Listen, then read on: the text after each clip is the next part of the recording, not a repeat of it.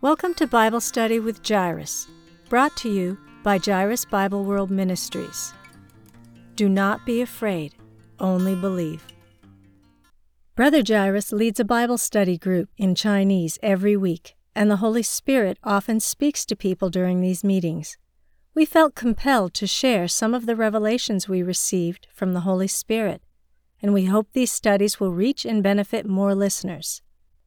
All scripture is quoted from the English Standard Version, unless otherwise noted.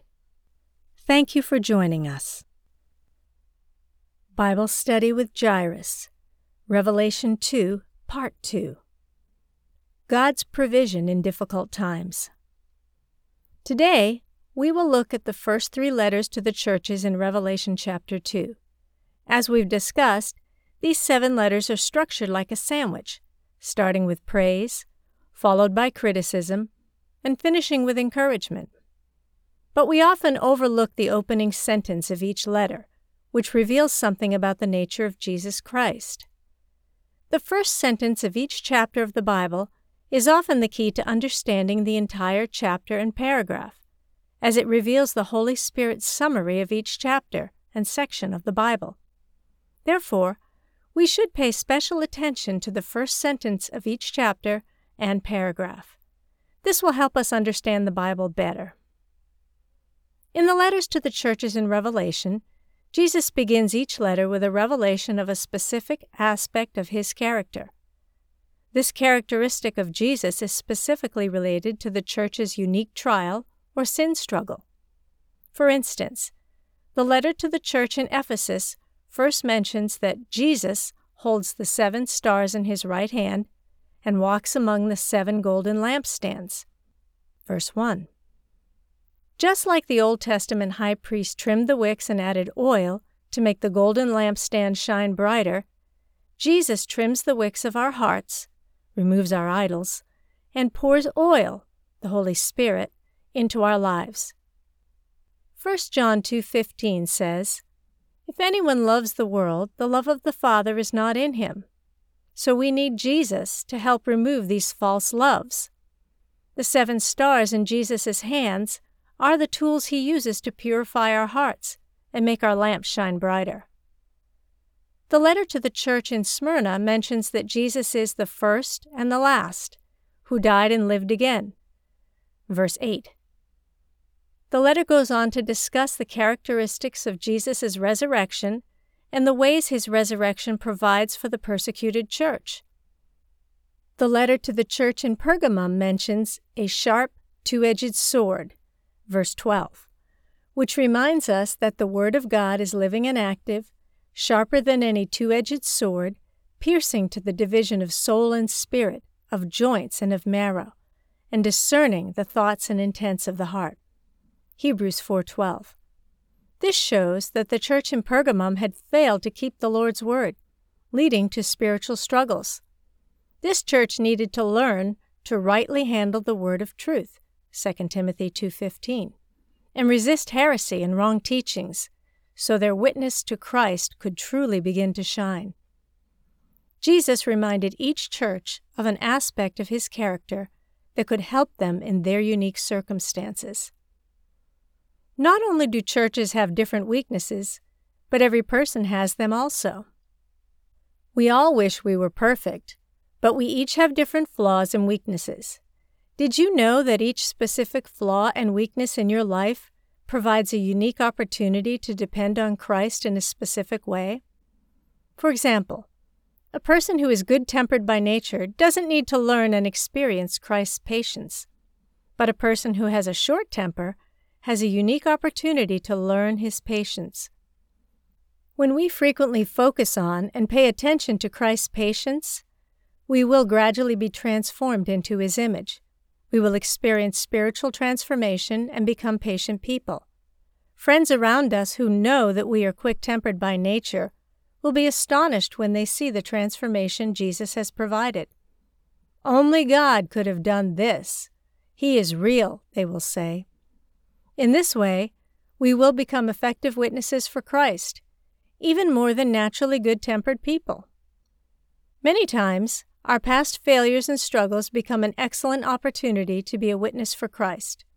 For example, a former drug addict sinned who has trusted in Jesus and overcome his drug addiction can be a very good witness to other drug addicts.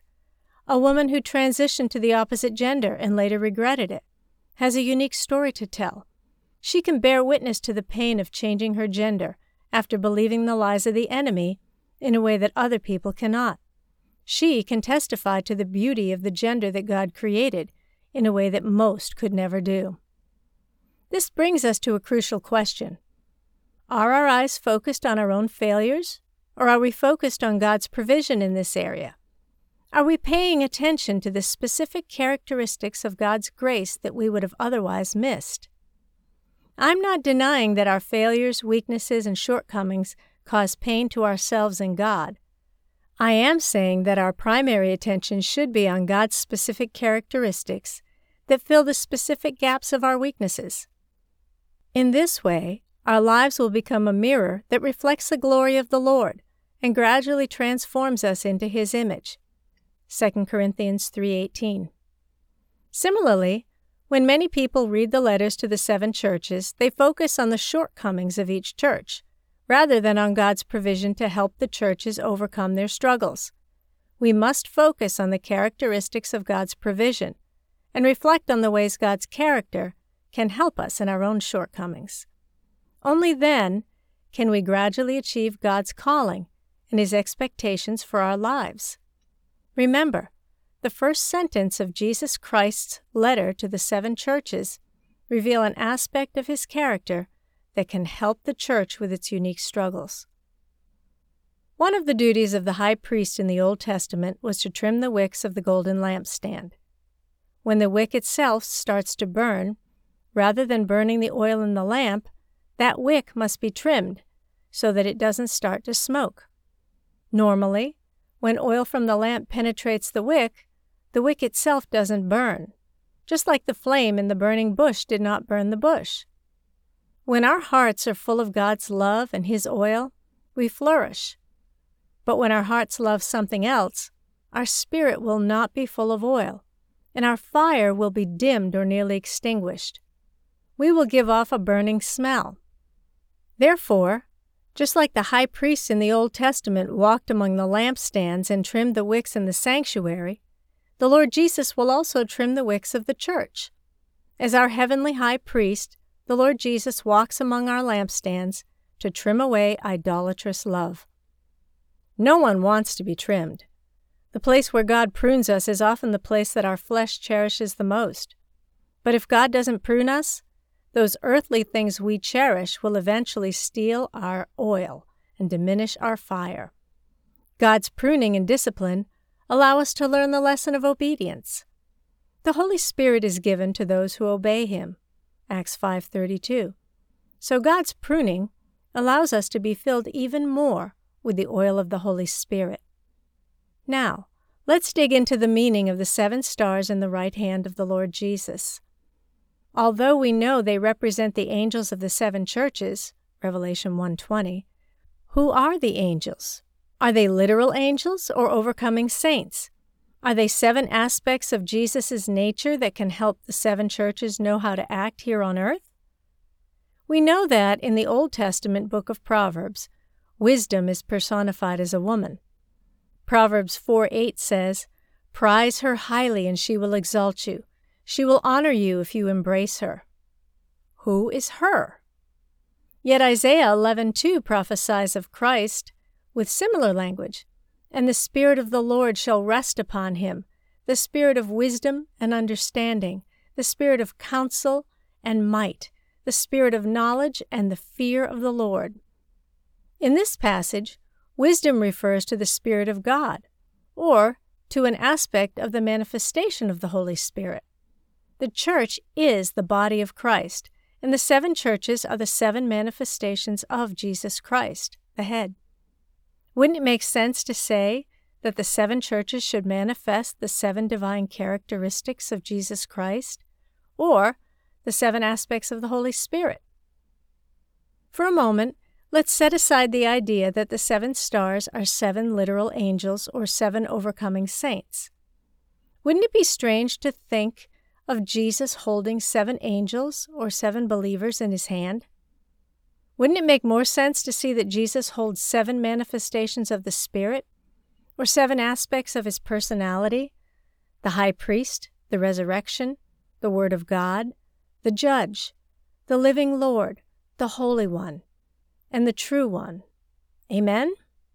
These characteristics of Christ correspond to the unique needs of each of the seven churches and are designed to help them be set free from their various weakness. Holding the seven stars in his right hand, Jesus begins walking among the golden lampstands. He first illuminates a shortcoming of the church in Ephesus. They have forsaken their first love. The seven stars are not intended only for the church in Ephesus, but for all seven churches. Whenever the Bible mentions a principle, it's intended to be applied later as well. The seven stars are also mentioned in the letter to Sardis, so it's clear that the seven stars are not only aimed at the church in Ephesus, nor is the picture of Jesus walking among the golden lampstands aimed only at the church in Ephesus. At the same time, the picture of Jesus holding the seven stars in his right hand and walking among the golden lampstands is an excellent way to show how the problems of the church in Ephesus can be solved. The believers in Ephesus need to forsake the things that keep their hearts away from God, accept the pruning and discipline of the high priest, Jesus Christ, and return to their first love. They must be filled with the oil of the Holy Spirit, so their golden lampstand shines brighter and is not removed from its place. If they harden their hearts and refuse to repent, God would remove their lampstand and they would lose their testimony. When going through trials, believers in churches often ask, God, where are you? Why do you allow these things to happen to me? Jesus said, In the world you will have tribulation, but take heart, I have overcome the world. John 16:33. Suffering and trials are inevitable, and they bring victory and maturity in a way that a comfortable life does not. A Chinese brother was imprisoned for several years for smuggling and distributing Bibles. Later, he was about to leave for China and immigrate to the United States. A Christian brother was seeing him off. He said, If you can continue to love the Lord when you arrive in the United States, you will be victorious. The persecution brought about by suffering in China makes people more committed to their faith while the comfortable life in the United States tempt them to become lax in their spiritual practice. A dispensationalist view of this passage equates the church in Smyrna with the persecuted church in the early Roman Empire. This is true to a degree, but it's also true that the persecuted church never goes away. The church will always be persecuted. Persecution and suffering are tools in the hands of God to help the church mature. Over the past few years, persecution of churches in Canada, the United States, and Europe has challenged the faith of many Christians. But it has also strengthened the faith of Christians in many European and American countries. Christians in Europe and the United States have been startled by the rampant oppression brought about by leftists and homosexuals, and they have tried to change this situation through political elections. But they encountered many setbacks.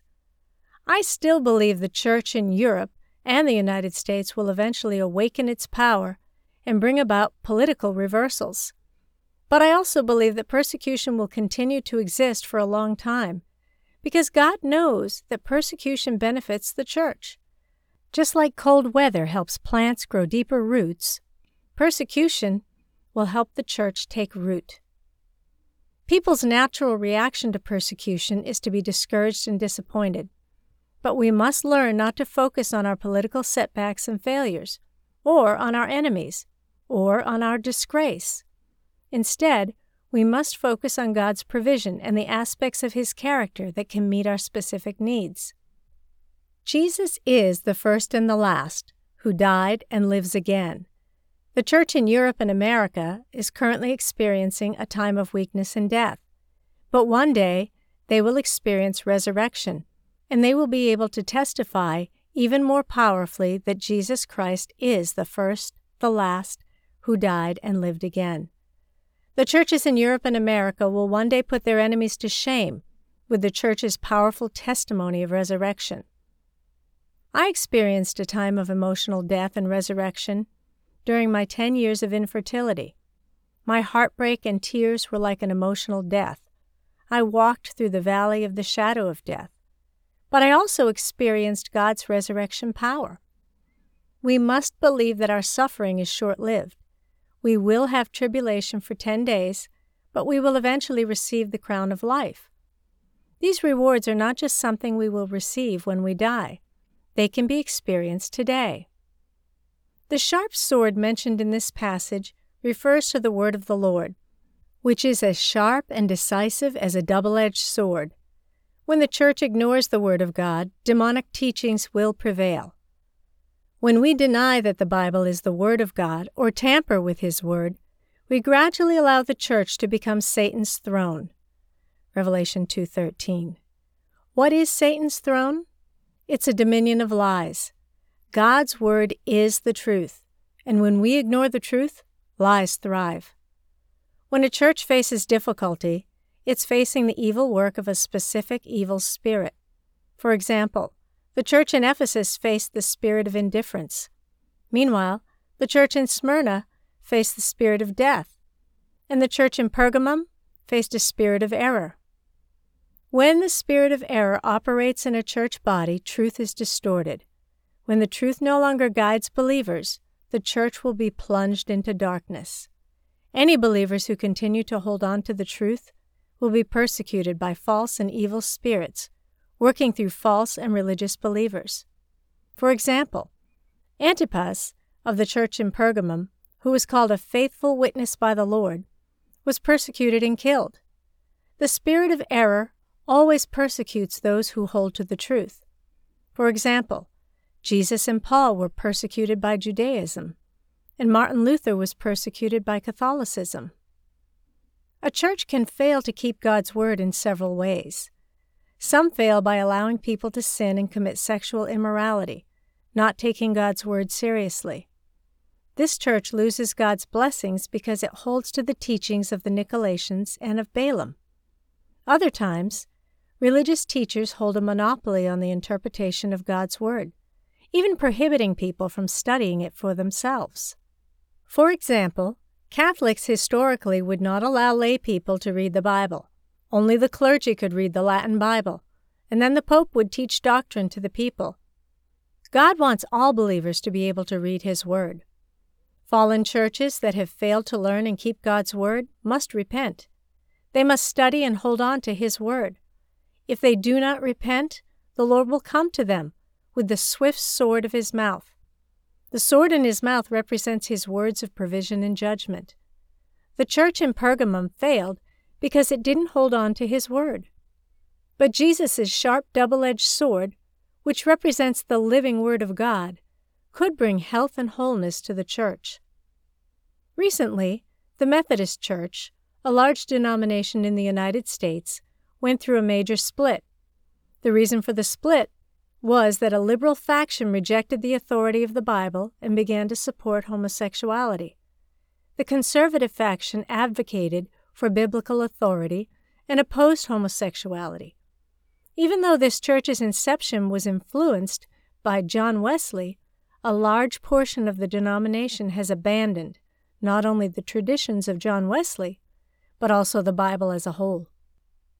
In the letters that the Lord Jesus Christ wrote to the churches in Ephesus, Smyrna, and Pergamos, he provided specifically for their individual needs. To the failing and indifferent church in Ephesus, the Lord Jesus revealed that he is the high priest who holds seven stars in his hand. Just like the Old Testament high priest trimmed the wicks with his scissors in his hand, the Lord Jesus will also prune us and restore us to our first love. To a church that has been threatened with physical death, Smyrna, Jesus Christ revealed that he is the resurrection. To a failing church that was abandoning the Word of God, Pergamum, Jesus revealed that he is the living Word of God, like a sharp, double edged sword. When we focus on these characteristics of Jesus Christ, we will be transformed into His likeness. The key to victory is to look to and reflect on Christ and not just look at our weaknesses. If this article blessed you, please consider supporting us. We have a lot of materials that need to be translated and recorded. Brother Jairus is doing this on a volunteer basis, but we still need to pay for translation and recording. Jairus Bible World Ministries is a 501c3 nonprofit organization, and we can provide tax exempt receipts for your records. You can visit our website, www.jairusbibleworld.com, to donate online or send a check to P.O. Box 1643, Ellicott City, Maryland 21041. Please make checks payable to Jairus Bible World Incorporated. You can also donate via PayPal. Our PayPal email address is info at jairusbibleworld.com. We greatly appreciate your support. Music Acoustic Guitar 1 by Audionautix is licensed under a Creative Commons Attribution License.